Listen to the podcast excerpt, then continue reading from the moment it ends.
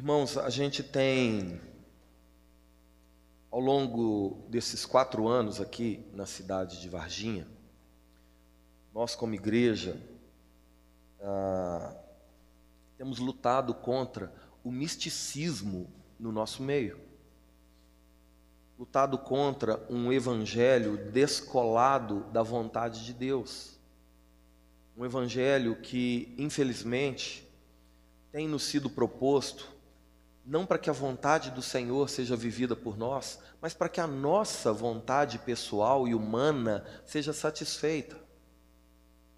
É claro que Deus pode responder às nossas orações de acordo com aquilo que nós queremos. A Bíblia mesmo diz que o anelo do coração do justo, Deus contempla. Anelo é desejo íntimo, profundo.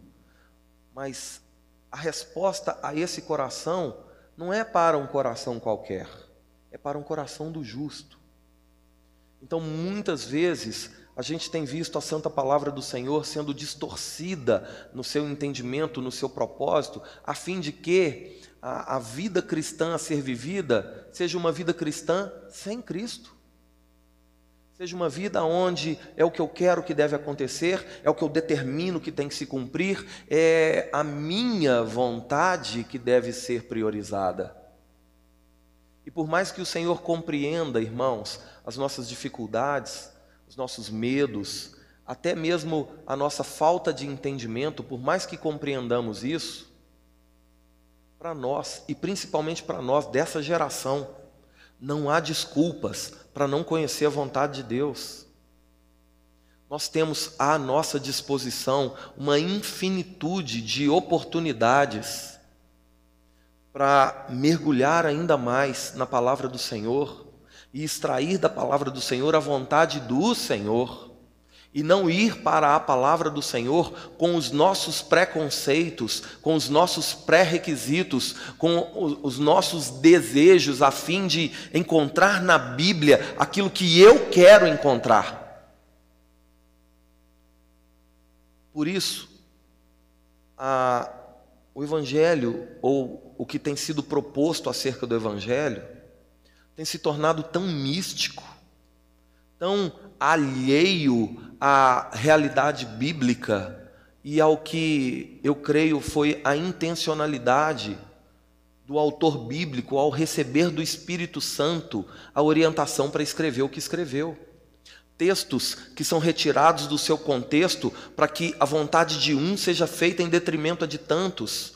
Textos retirados do seu propósito original para que o homem seja atraído por aquilo que é a concupiscência do próprio homem. Conforme Pedro escreveu, eles são do mundo, falam da parte do mundo e o mundo os ouve o que tem sido pregado e ensinado há mais de 40 anos, muitas vezes tem nos afastado da palavra de Deus, ao invés de nos aproximar. E quanto mais distantes da palavra de Deus, mais distantes de Deus. Por isso, é um grande perigo para nós simplesmente viver como o, o, aquele profeta Zeca Pagodinho ensinou. Deixa a vida me levar. Ô vida, leva eu. O problema é que essa vida deixada vai te levar para um lugar terrível. E o engano, irmãos, é pior do que a mentira. Porque a mentira, ela se apresenta e você percebendo que é mentira, você rejeita. O engano te faz caminhar achando que está caminhando na verdade, mas está te levando para um lugar distante da verdade. Porque o próprio Cristo disse ser a verdade. Nada, absolutamente nada nas Escrituras são contrárias ao que Jesus Cristo ensinou. Por isso, interpretar errado ou aplicar errado o que é a orientação bíblica, ao invés de nos aproximar de Deus, nos afasta dele. Por isso, nessa noite, com muito amor a cada um de vocês, a fé de cada um de vocês, a aquilo que aprendemos ou que muitas vezes até vivemos até os dias de hoje, eu gostaria de apresentar para você com muito carinho acerca de quais são as evidências bíblicas do agir de Deus nas nossas vidas. O que é que de fato faz de nós cheios do Espírito Santo? E como é que esse Espírito Santo em nós é visto ou deveria ser visto pelo mundo? Para isso eu gostaria de iniciar definindo com vocês, conceituando a palavra evidência. Primeiramente no dicionário da língua portuguesa e depois segundo a palavra de Deus. Segundo o dicionário da língua portuguesa, a evidência é o seguinte: é a qualidade ou o caráter daquilo que é evidente, do que não dá margem para dúvidas. Isso é evidência é aquilo que é claro e evidente, ou seja, é aquilo que está na cara. Inclusive, esse é o título da mensagem para nós essa noite: está na cara. Se você olhar para o lado, você vai ver que todo mundo tem alguma coisa no rostinho hoje. Está na cara que está todo mundo usando máscara, não é verdade? Se você olhar aqui para o Wilker, está na cara que a camisa do Wilker é Fique em pé, Wilker. Aproveita que você está solteiro, Wilker. Fica a dica, hein? Homem de Deus, trabalhador, pregador da palavra. Usa camisa xadrez, já, tá, já tem barba. já vai com certificado de aprovação. Eu recomendo. Mas olhando para a camisa do Wilker, está na cara que a camisa do Wilker é xadrez, quadriculada. Mas quem está de longe talvez não veja, mas vê outra coisa. Ela é azul. Qualquer um que falar que essa camisa é vermelha, você vai entrar nessa discussão? Não. Por quê? Está na cara que é azul. Assim também é uma evidência do Espírito Santo. Obrigado, Wilker solteiro por pouco tempo. Está na cara que é azul. Com relação ao Espírito Santo em nós, com a evidência do Espírito Santo em nós, deveria ser assim. Não deveria haver margem de dúvida se tem ou se não tem o Espírito Santo. Mas por quê? Temos atribuído o Espírito Santo na vida uns dos outros a meramente fatores externos. Isso tem gerado mais dúvidas do que certezas. O dicionário da língua portuguesa ainda diz sobre evidência o seguinte: que é uma condição de alguém ou de algo que se destaca, de que se sobressai e que com isso atrai a atenção das pessoas ao redor. Ah, o agir de Deus em nós faz com que a gente se destaque, sim, mas não que a gente se exalte mas que o Senhor seja exaltado através das nossas vidas. Tem muita gente usando a prerrogativa do Espírito Santo para se engrandecer, para se destacar, para atrair não para o Senhor, mas para si a admiração das pessoas. Irmão, Deus não divide a glória com ninguém. Aquele que está fazendo assim está atraindo apenas a admiração das pessoas, mas jamais a de Deus.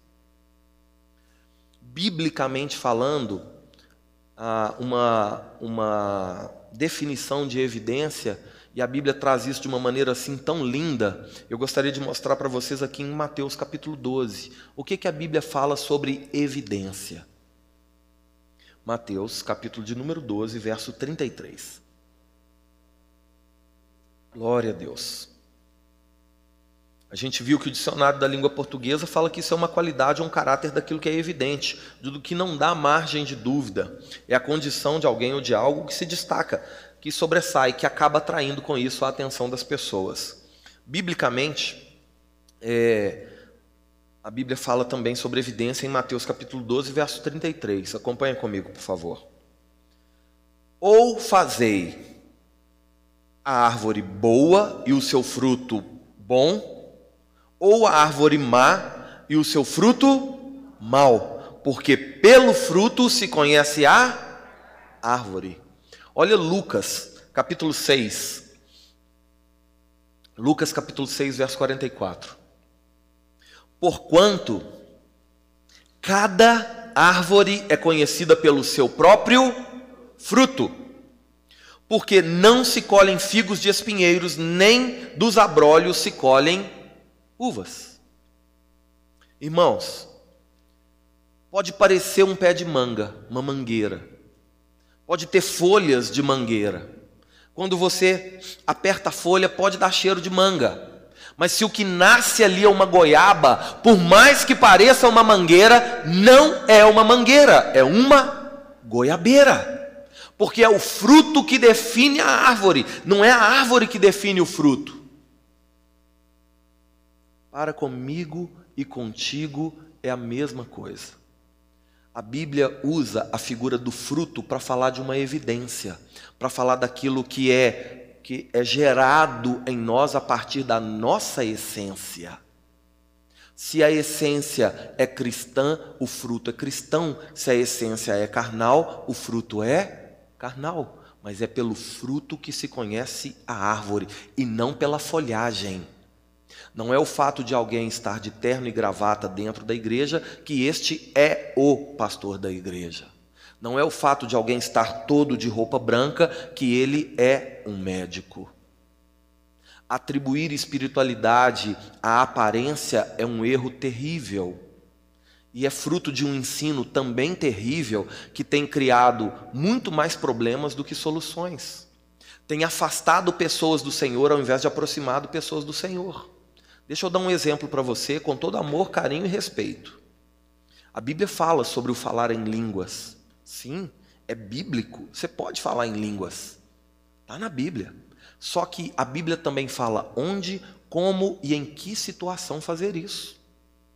Se a gente quer agir conforme a Bíblia está propondo que, que possa ser feito, que a gente faça também conforme a Bíblia está dizendo que deve ser feito.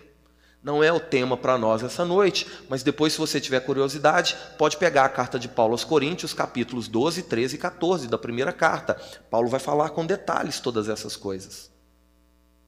Mas, por exemplo, a gente vem sendo ensinado, isso é só um exemplo, tá, irmão? Tem vários outros, que o falar em línguas é uma evidência do Espírito Santo na vida do crente.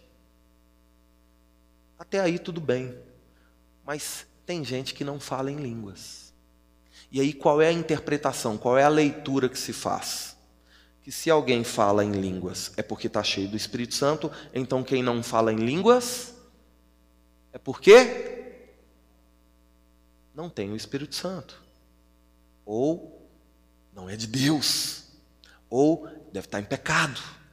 E isso, irmãos, frustra, magoa, machuca e afasta ao invés de cumprir o propósito bíblico de unir as pessoas. Por isso é tão complicado a gente atribuir a fatores externos o agir de Deus. Não é porque alguém pula, canta, é, faz o que faz, que isso é o agir de Deus. Pode ser só alegria, pode ser só um, um, um momento de felicidade, pode ser só vaidade e o desejo de ser visto e reconhecido pelas pessoas como alguém espiritual. Pode ser a própria carne, que Paulo vai ensinar que milita contra o espírito.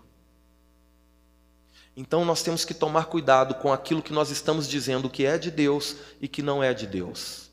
Como evidência do agir de Deus em nossas vidas, essa evidência precisa também ser fundamentada naquilo que é o único fundamento da nossa fé e da nossa prática, a palavra de Deus. E para falar de fruto como evidência do agir de Deus, eu gostaria que você fosse comigo para a carta de Paulo aos Gálatas. Nós vamos ler Gálatas, capítulo de número 5.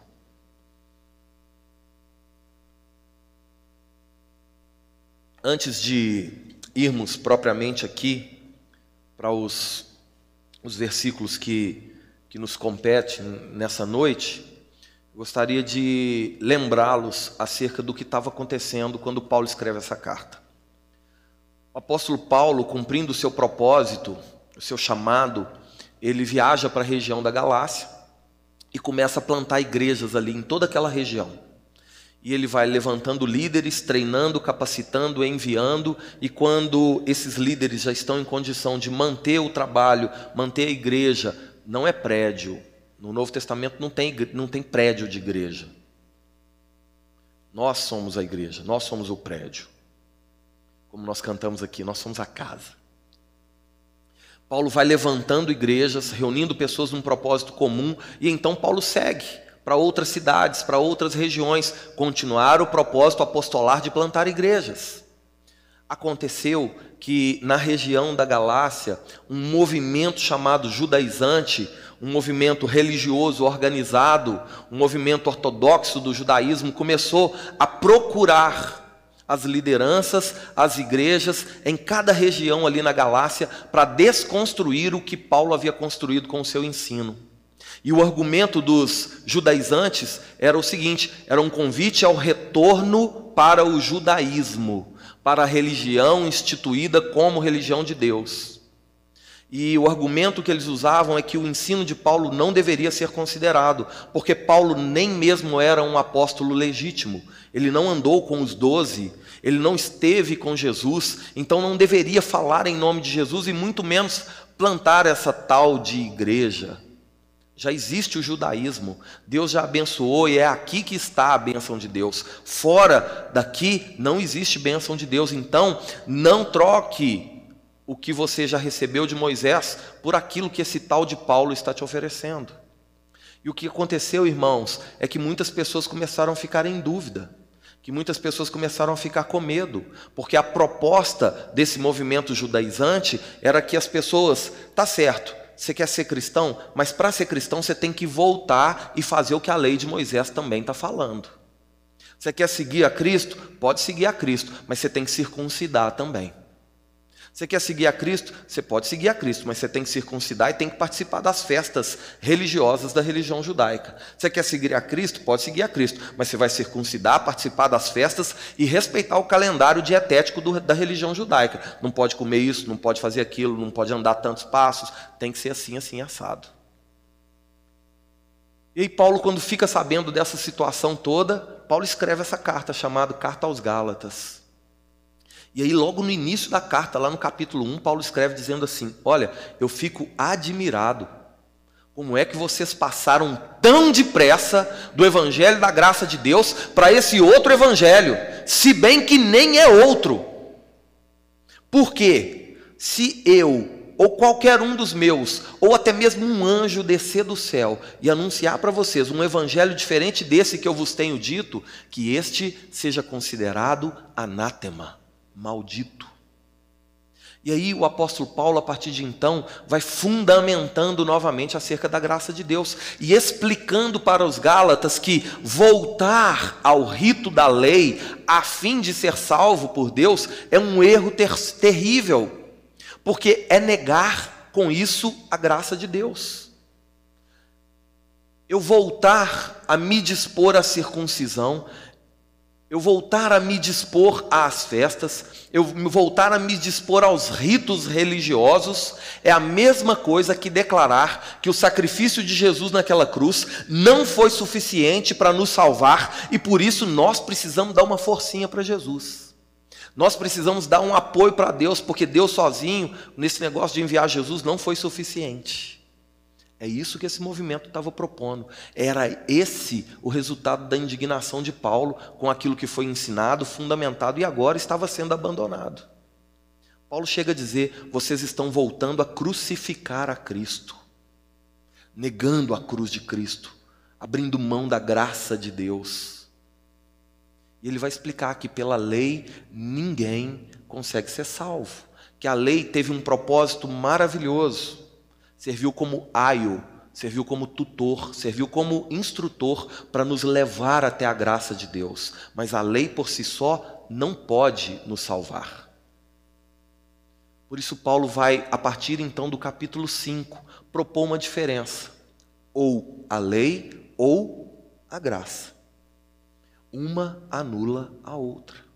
Se você se apega à lei, você torna a graça desnecessária. Mas se você abraça a graça, você Se você abraça a lei, você anula a graça. Mas se você abraça a graça, você dispensa a lei. E Paulo vai propor aos irmãos um parâmetro para poder escolher. É isso que ele vai dizer no capítulo 5. E aí ele começa no capítulo 5 falando dessas diferenças e vai falar sobre quais são as obras da carne e depois acerca das evidências do Espírito Santo, chamadas também de fruto do Espírito. E quando ele vai falar sobre fruto do Espírito, eu gostaria que você fosse aí comigo para o capítulo 5, a partir do verso 22. Paulo vai dizer para os Gálatas quais são então as evidências do Espírito Santo na vida daquele que é um cristão fiel e verdadeiro. O que é que está na cara, o que é que demonstra, o que é que apresenta, o que é que evidencia, o que é que não deixa margens de dúvida acerca do agir de Deus na vida do crente.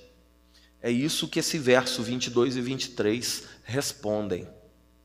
E aí Paulo vai dizer assim, Gálatas capítulo 5, a partir do verso 22. Mas o fruto do Espírito é amor, alegria, paz, longanimidade, benignidade, bondade, fidelidade, mansidão e domínio próprio. E ele conclui dizendo assim: Contra estas coisas não há lei. Não é pela lei que somos absolvidos da nossa culpa, é pela graça de Deus. E a graça de Deus que traz a nós o próprio Espírito de Deus gera em nós frutos que evidenciam o agir de Deus. E não por acaso, irmãos, o apóstolo Paulo elenca como primeira característica do Espírito Santo em nossas vidas o que? O amor. Existem quatro palavras no Novo Testamento para amor. Quatro maneiras de interpretar o amor ao longo do Novo Testamento. Existe o amor na descrição da palavra filéu esse amor, filéu, é o amor de consideração. É o amor que um amigo tem pelo outro. É o amor daquela conversa de Jesus com Pedro: Pedro, tu me amas? Sim, Senhor, eu te filéu. Pedro, tu me amas? Sim, Senhor, eu te filéu. Aí Jesus pergunta a terceira vez: Pedro, tu me amas? Sim, Senhor, eu te amo como um amigo. Aí Jesus responde: Ah, então tu me amas como um amigo. Aí Pedro se entristece. Essa palavra filho designa o amor fruto do convívio, da relação de um para com o outro. Existe uma outra palavra no grego para amor que é a palavra estergo. Esse é o amor fraternal, é o amor que um irmão de sangue tem pelo outro irmão, é o amor que o pai tem pelo filho, que a filha tem pela mãe. É o amor entre parentes. Eu amo porque é da família. Existe uma terceira palavra para amor, que é a palavra eros, de onde vem a expressão erótico ou erótica. Esse é o amor da libido, é o amor da carne, é o amor da atração física, é o, é o, amor que faz com que num primeiro momento o homem se interesse pela mulher e a mulher pelo homem. Depois eles vão se relacionando, aquilo vira, aquilo vira fíleo. Depois eles se casam, aquilo vira estergo. É o amor do contato físico, da paixão. E tem um quarto tipo de amor que o Novo Testamento apresenta, que é o ágape. Esse ágape é o amor sacrificial, é o amor de renúncia, é um modelo de amor altruísta, ou seja, que coloca o outro como prioridade que não se vê como, como o foco de todas as coisas. É o amor que o próprio Paulo escreve quando escreve aos Coríntios, lá na sua primeira carta, capítulo 13. O amor tudo espera, tudo sofre, tudo crê. É esse amor, o ágape. Pergunta que eu faço a vocês nessa noite. Qual palavra Paulo usou para escrever aos Gálatas acerca da evidência do Espírito Santo na vida de um crente? Eros, estergo, fileu ou ágape? Ágape. Por quê? Todos os outros são frutos de um sentimento. O único que não é dependente do sentimento é o ágape, porque o ágape é fruto de uma escolha, de uma decisão. Por isso, o ágape é a expressão do amor de Deus para conosco. Não havia relacionamento entre nós e Deus para que Deus nos amasse. Nós estávamos afastados de Deus. Por causa do pecado, inimigos de Deus. Nós não éramos parentes de Deus, renunciamos à nossa natureza divina também no pecado, e agora assumimos uma natureza adâmica, caída, diferente da natureza de Deus, então também não era o estergo. Não existe interesse carnal entre Deus e nós, então também não é o Eros. O ágape de Deus é a escolha por nos amar, é o desejo de Deus de assumir uma postura de renúncia em favor do resgate do homem que se perdeu. O ágape que fez com que Deus entregasse o seu filho amado para que todo aquele que nele crê não perecesse, mas tivesse vida eterna. Por isso, o ágape é a maior expressão do amor, a fim de que nós testemunhássemos acerca do Espírito Santo. Paulo escreve aos Gálatas dizendo: a evidência do Espírito Santo na vida da igreja é uma postura de amor, é uma decisão por amar, é uma escolha por amar, mesmo contrário aos próprios sentimentos, mesmo contra as circunstâncias, apesar daquilo que nós vemos nós amamos, decidimos amar, escolhemos amar. Por quê, irmão? Porque se não for assim, eu não vou amar. O, o, o estergo ama porque é parente. O filho ama porque é amigo. O eros ama porque é a carne, que é o contato. O ágape não. Ama porque devemos amar. Porque escolhemos amar. E quando nós escolhemos amar em detrimento às circunstâncias e até mesmo o nosso sentimento, esse amor prevalece, esse amor permanece. É esse o modelo de amor que nos leva a orar por aqueles que nos perseguem. É esse modelo de amor que é apresentado quando uma mãe que teve o seu filho brutalmente assassinado chega diante do algoz do seu filho, do assassino do seu filho, abraça esse assassino que matou o próprio filho e fala para ele assim: Eu te perdoo. Não é na nossa vontade, não é no nosso sentimento, é na decisão que tomamos, na escolha que fizemos por amar conforme Deus nos amou, até porque nós só amamos a Deus porque Ele nos amou primeiro. Por isso a evidência maior do Espírito Santo nas nossas vidas, irmãos, coloque amor no que eu vou te dizer, não é o quanto eu pulo, não é se eu caio, é se eu amo, e é se eu amo independentemente da resposta do outro. Porque amar quem ama a gente é fácil demais. Só que a proposta de Deus a nós, a partir de Jesus Cristo, do Espírito Santo e da Sua palavra, é subir com a régua, é nos fazer mais parecidos com Cristo, é fazer com que nós o representemos nessa terra. Por isso, Ele entregou a nós o Seu próprio Espírito, que nos ensina todas as coisas, que convence o mundo do pecado, da justiça e do juízo, que dá testemunho de Jesus Cristo, não na nossa força, mas na capacidade que o próprio Espírito nos dá de manter firme a decisão que ele nos pede para tomar. Lembra quando Lucas está escrevendo o livro de Atos, lá no capítulo 1, no versículo 8, que Lucas fala assim: Mas recebereis poder ao descer sobre vós o Espírito de Deus, o Espírito Santo, e ser-me-eis testemunhas, tanto em Jerusalém, Judéia e Samaria e até os confins da terra. A palavra testemunha ali é a palavra martur, significa mártir, que é aquele que está disposto a dar a própria vida por uma causa. O poder do Espírito Santo em nós é de nos fazer testemunhas é de que esse espírito frutifique em nós e demonstre ao mundo que existe uma força maior, um poder maior e que não depende das circunstâncias, mas que opera em nós apesar de nós e que faz com que o poder de Deus seja revelado e o nome de Deus seja exaltado. Por isso, evidência do Espírito Santo não atrai atenção para nós, atrai atenção para Deus.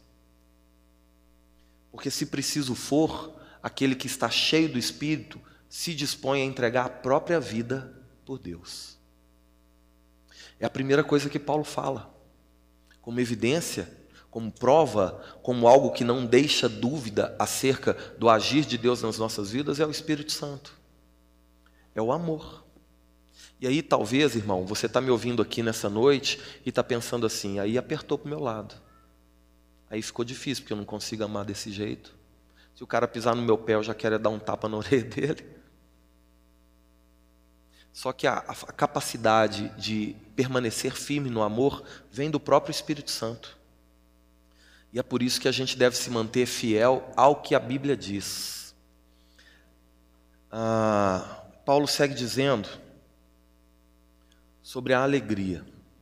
Mas antes, olha só, um pouquinho antes do verso 22 aqui, lá no verso 16, se eu não me engano, Paulo vai falar sobre a luta da carne e do espírito. A carne milita contra o espírito, o espírito milita contra a carne. Eu, tô, eu quero tentar mostrar para vocês aqui como é possível viver esse amor aqui.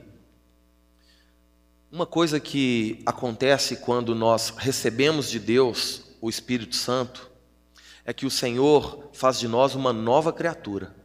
Ele nos dá uma nova natureza. Amém? Só que ele não retira de nós a velha natureza. Essa velha natureza, ela continua em nós. Nós temos que matá-la. Nós temos que sufocá-la. Só que, se ainda permanecermos alimentando a velha natureza, essa velha natureza vai permanecer viva e forte, podendo, quem sabe, até sufocar o próprio espírito em nós. Por isso que Paulo fala: a carne milita contra o espírito, o espírito milita contra a carne. Para que essa conta feche, para que o Espírito Santo de fato cresça em nós e frutifique em nós, nós precisamos alimentar o Espírito em nós. Deixando velhas práticas, deixando velhos hábitos, nos dispondo àquilo que agora faz parte dessa nova natureza proposta a nós vencendo sim o pecado, a mentira, a lascívia, a idolatria, a contenda, a discórdia e todas essas coisas que o próprio Paulo escreve como obras da carne. Ele vai dizer: permaneceis no espírito e não fazeis mais as obras da carne. Então, a luta existe, é real, mas pode ser vencida. Desde que olhemos para o que é eterno, foquemos no que é eterno, alimentemos o espírito com as coisas do alto Lembra quando ele escreveu, quando o próprio Paulo escreveu aos Filipenses? E disse lá no capítulo 4: Não atentando nós. Isso foi em Coríntios, lá em Filipos foi, ele falou: finalmente, irmãos, tudo que é puro, justo, amável, de boa fama, que tem virtude, que tem louvor, que seja isso que ocupe o vosso pensamento. Para quê? Para que o Espírito que habita em nós fortaleça, cresça e frutifique. E assim demonstre através dos frutos, evidencie através dos frutos que esse Espírito habita em nós. Paulo fala da alegria, e a palavra que Paulo usa para falar de alegria significa também satisfação. Satisfação é contentamento. Alegria na vida do crente, irmão, não depende daquilo que ele tem, não depende daquilo que ele está vivendo naquele momento. A alegria na vida do crente é fruto do espírito da alegria em nós, fruto do Espírito Santo. O crente, ele não é triste com aquilo que ele não tem, ele é alegre com aquilo que ele tem. Gostaria de ter um carro melhor? Sim, o que ele tem hoje é uma bicicleta. É, ele está satisfeito, ele é contente, não com a bicicleta, mas com o Espírito Santo na vida dele. É isso que gera satisfação, é isso que gera contentamento. E aí esse crente deixa de ser cobiçoso, esse crente deixa de ser invejoso, esse crente deixa de fazer as obras da carne. Porque ele encontrou contentamento, ele encontrou satisfação, ele encontrou plenitude no próprio Senhor. Lembra do salmista? O Senhor é o meu pastor e nada me faltará. No hebraico, o Senhor é o meu pastor e ele não me faltará e com o Senhor em nós, irmãos, não temos falta de nada. Jesus Cristo é a resposta para toda e qualquer necessidade que tenhamos. Talvez você ainda pode pensar que o que você precisa é de uma casa maior, que o que você precisa de um emprego melhor, que você precisa de um carro novo, de um celular novo, que você precisa de amizades melhores. Não é nada disso que você precisa. Isso são coisas que você quer. O que eu e você precisamos é de Jesus Cristo. E quando tivermos Jesus Cristo, Jesus Cristo, nos contentaremos com aquilo que temos hoje e trabalharemos para que o Espírito, que o fruto do Espírito gerado em nós não somente nos alimente, mas alimente também a outros e assim outros também tenham contentamento e alegria no Senhor. Amém? Essa é a alegria do Senhor, é a alegria da salvação.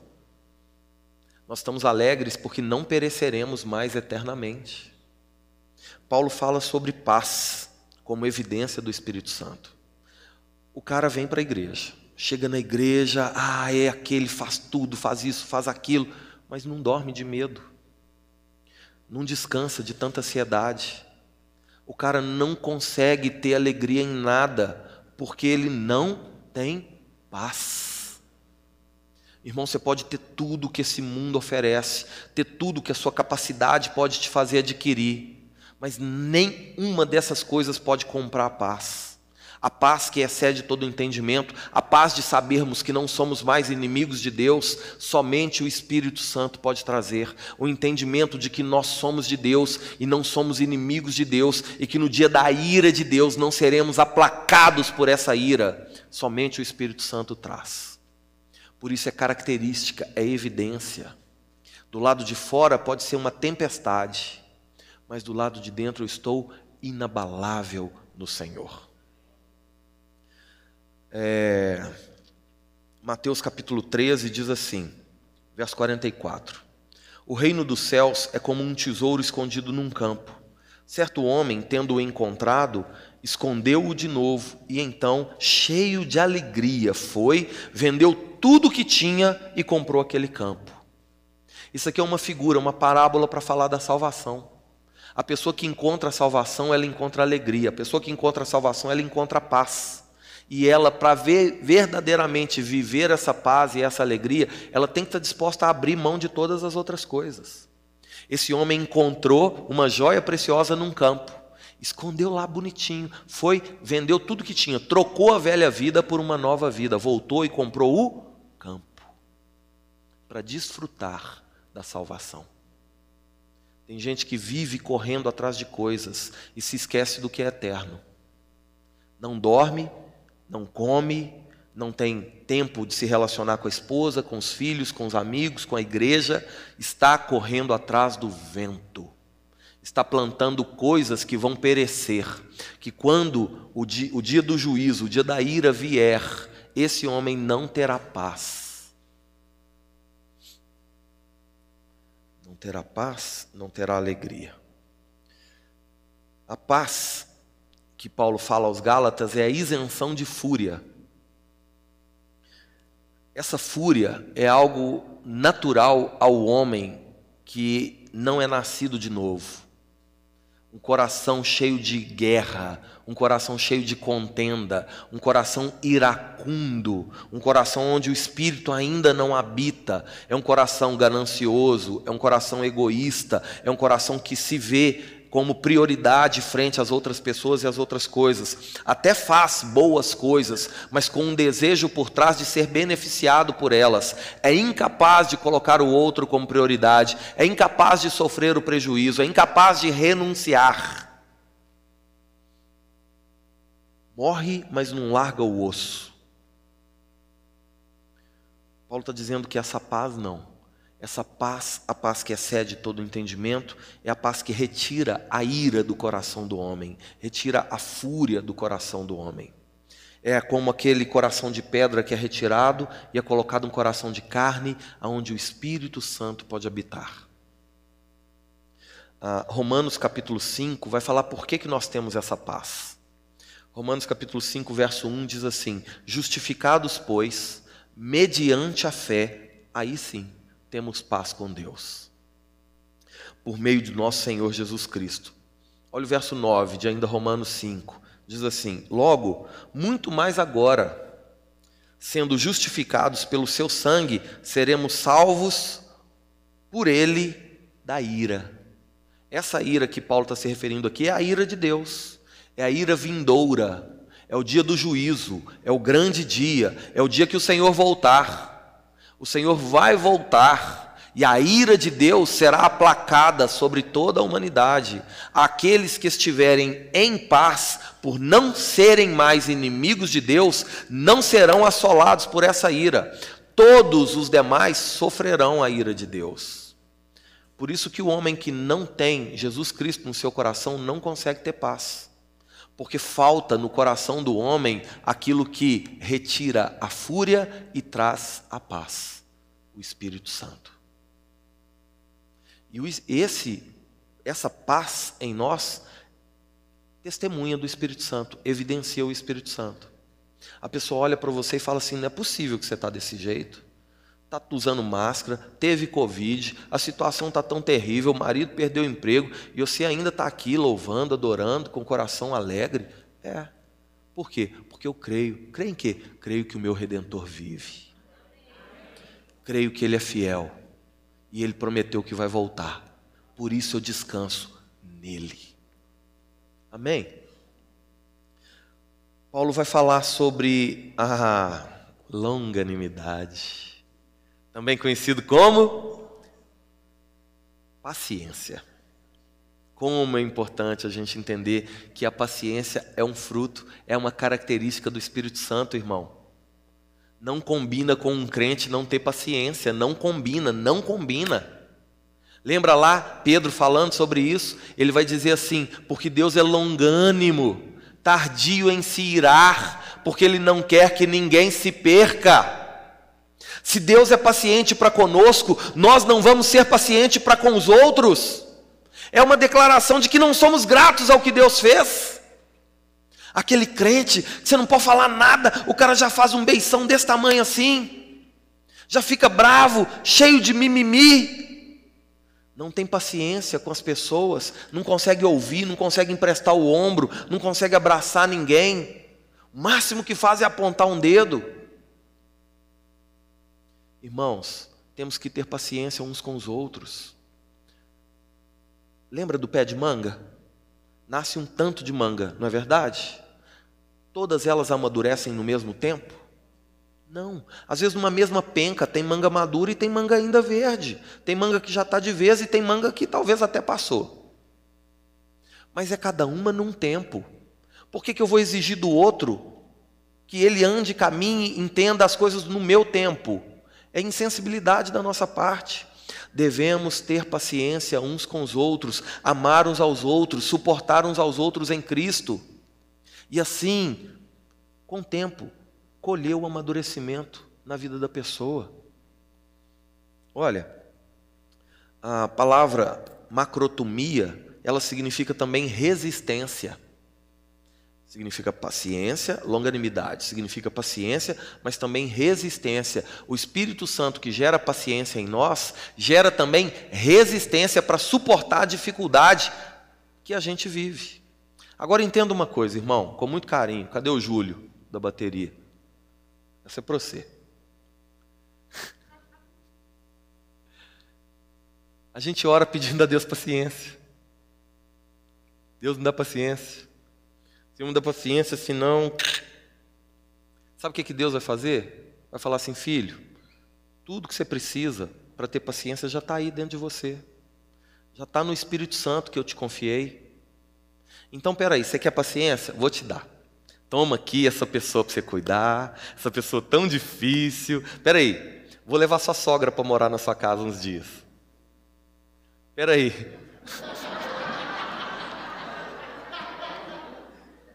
Não orou pedindo paciência? Agora exerça a paciência.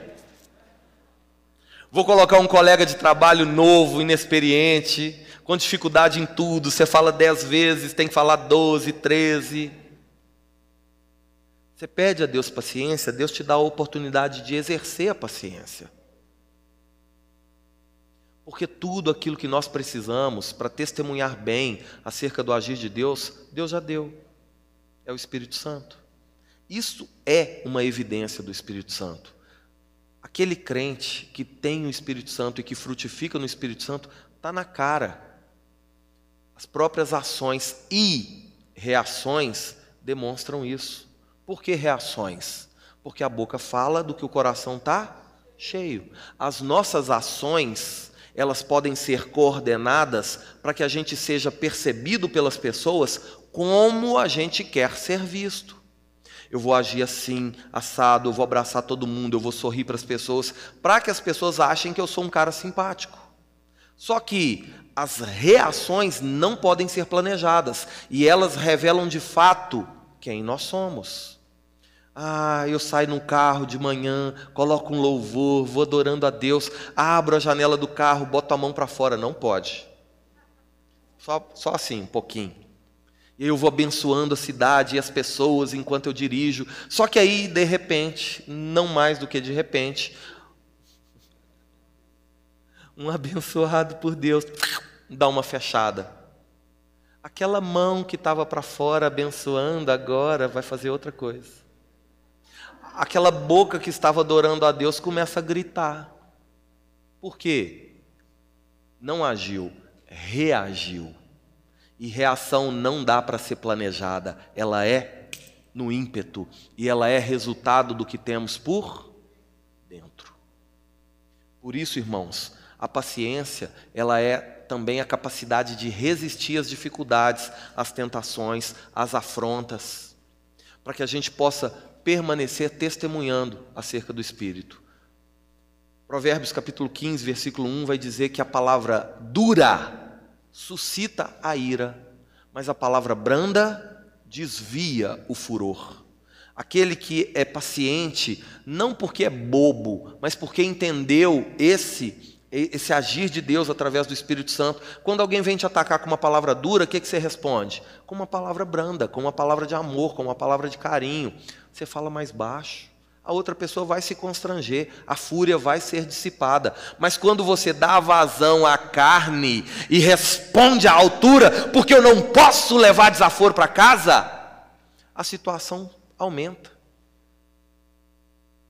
A ira se expande.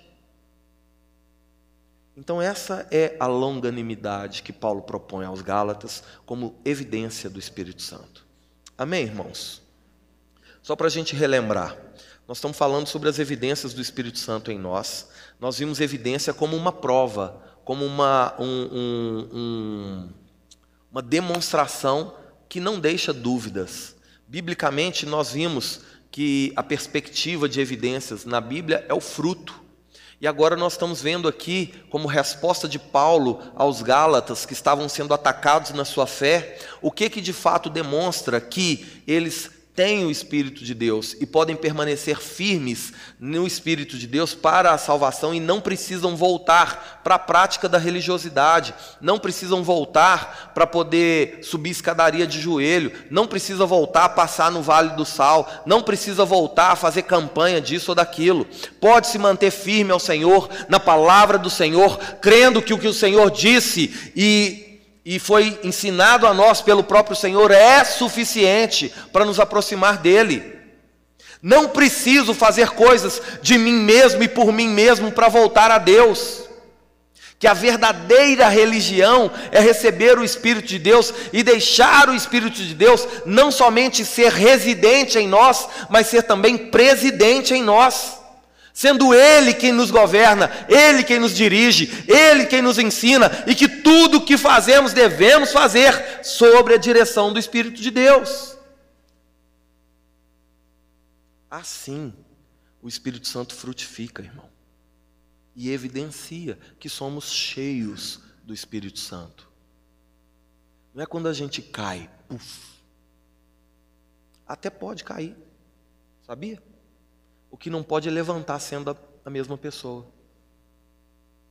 Tem gente que vai, cai, volta para casa e continua batendo na esposa. Tem gente que vai, fala em línguas bem alto para todo mundo ouvir, chega em casa e continua sem pagar as contas. Não porque não pode, mas porque não quer mesmo. Então não é isso que acontece do lado de fora que evidencia que somos cheios do Espírito. É o que Deus fez do lado de dentro. E que, porque Deus fez do lado de dentro, naturalmente vai ser apresentado do lado de fora. Quem está me entendendo? Amém? Avivamento é de dentro para fora. Qualquer coisa diferente disso é só movimento. E movimento sem essência é a lata vazia que Paulo fala aos Coríntios. Como símbolo que retine, como, como o sino que toca.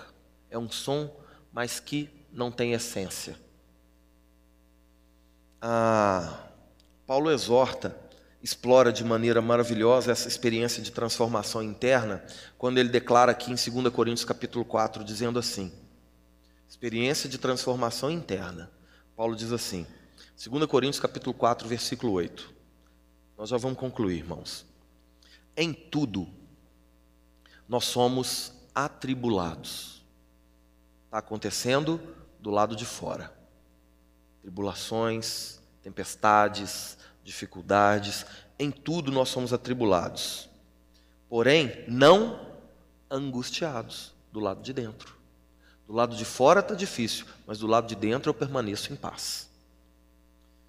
Ah, perplexos do lado de fora. Estou vendo a situação, estou vendo as circunstâncias, estou vendo as coisas que acontecem, perplexo com a situação do lado de fora. Porém, não desanimados do lado de dentro. Do lado de dentro eu permaneço animado, permaneço firme naquilo que o Senhor propôs. Verso 9: perseguidos do lado de fora. Perseguição, acusação, calúnias, coisas que acontecem do lado de fora, porém não desamparados. Porque uma das coisas que o Espírito de Deus veio para cumprir é a palavra do Senhor Jesus que disse: Nunca vos abandonarei, jamais vos desampararei. Então, do lado de fora está perseguido, mas do lado de dentro está em paz. Não está desamparado. Abatidos, do lado de fora, o corpo cansa, a mente falha. Porém, não destruídos. Porque, por mais que esse corpo corruptível se desfaleça, temos em Deus a eternidade proposta a nossa leve, porque a nossa leve e momentânea tribulação há de produzir em nós um peso eterno de glória. A partir de então, Paulo fala de benignidade, que é a vontade de fazer o bem, e fala de bondade, que é o ato de fazer o bem. Paulo está dizendo que, para os Gálatas, que não somente a vontade de fazer o bem vem de Deus, mas que o ato de fazer o bem também vem de Deus. Tem muita gente que faz o bem sem ter a vontade de fazer o bem. E que tem que tomar muito cuidado com isso. Porque pode ser que é, apesar do, gesto ser bom, a intenção pode não ser. Faz coisas boas, mas para que ele mesmo seja engrandecido, ele mesmo seja reconhecido, o nome dele próprio seja exaltado. Mas quando o próprio Senhor gera em nós o desejo e o realizar, a glória é sempre para Deus. Paulo vai falar então sobre fidelidade. E essa fidelidade, pistes, é a convicção de que Deus existe, que é o criador e governador de todas as coisas e que é o provedor da salvação eterna através de Jesus Cristo.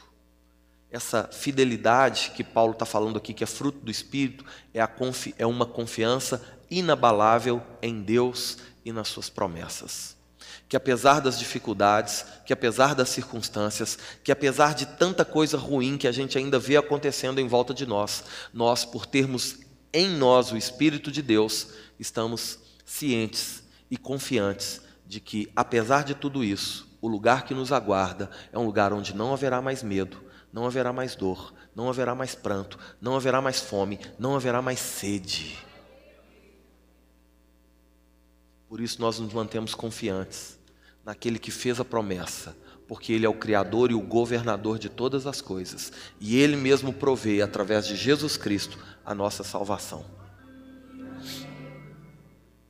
Paulo conclui falando sobre mansidão e domínio próprio.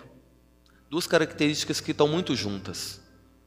Mansidão é o contrário daquele que parece um porco espinho que ninguém pode chegar perto, que não consegue se relacionar com ninguém, que é duro demais, áspero demais, grosseiro demais.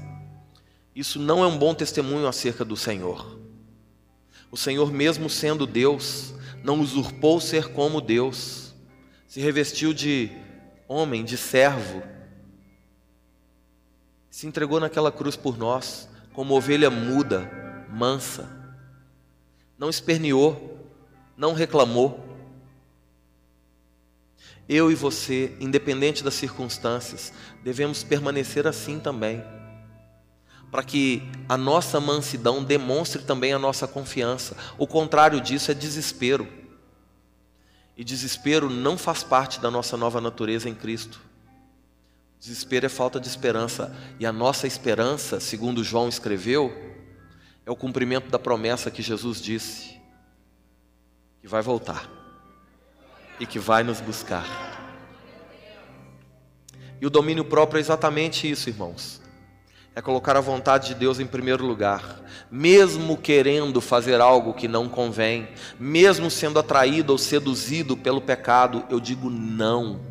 Mesmo sendo tentado a fazer aquilo que não agrada a Deus, eu tenho da parte do Senhor o Espírito que nos que nos habilita a dizer não ao pecado e a escolher a vontade de Deus, a vencer a carne que ainda insiste em militar em favor do espírito, que é maior do que aquilo que está no mundo, que é mais forte do que a própria carne em nós.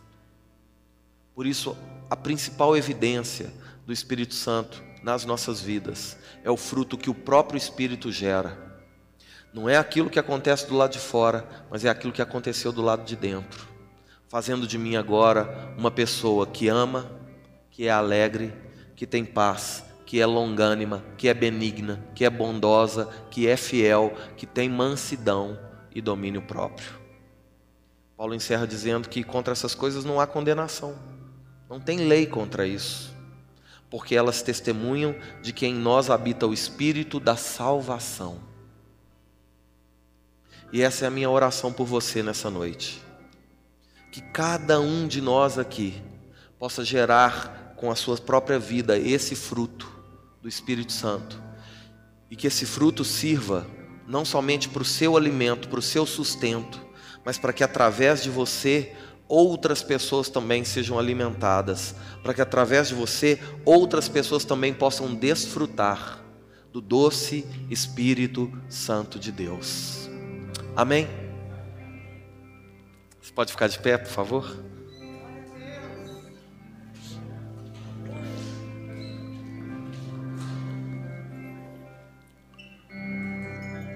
Quero convidar você a cantar essa canção. Se lembrando do que o Senhor fez por mim, por você, e de como nós também devemos ser diante do Senhor e diante das pessoas. Adore ao Senhor.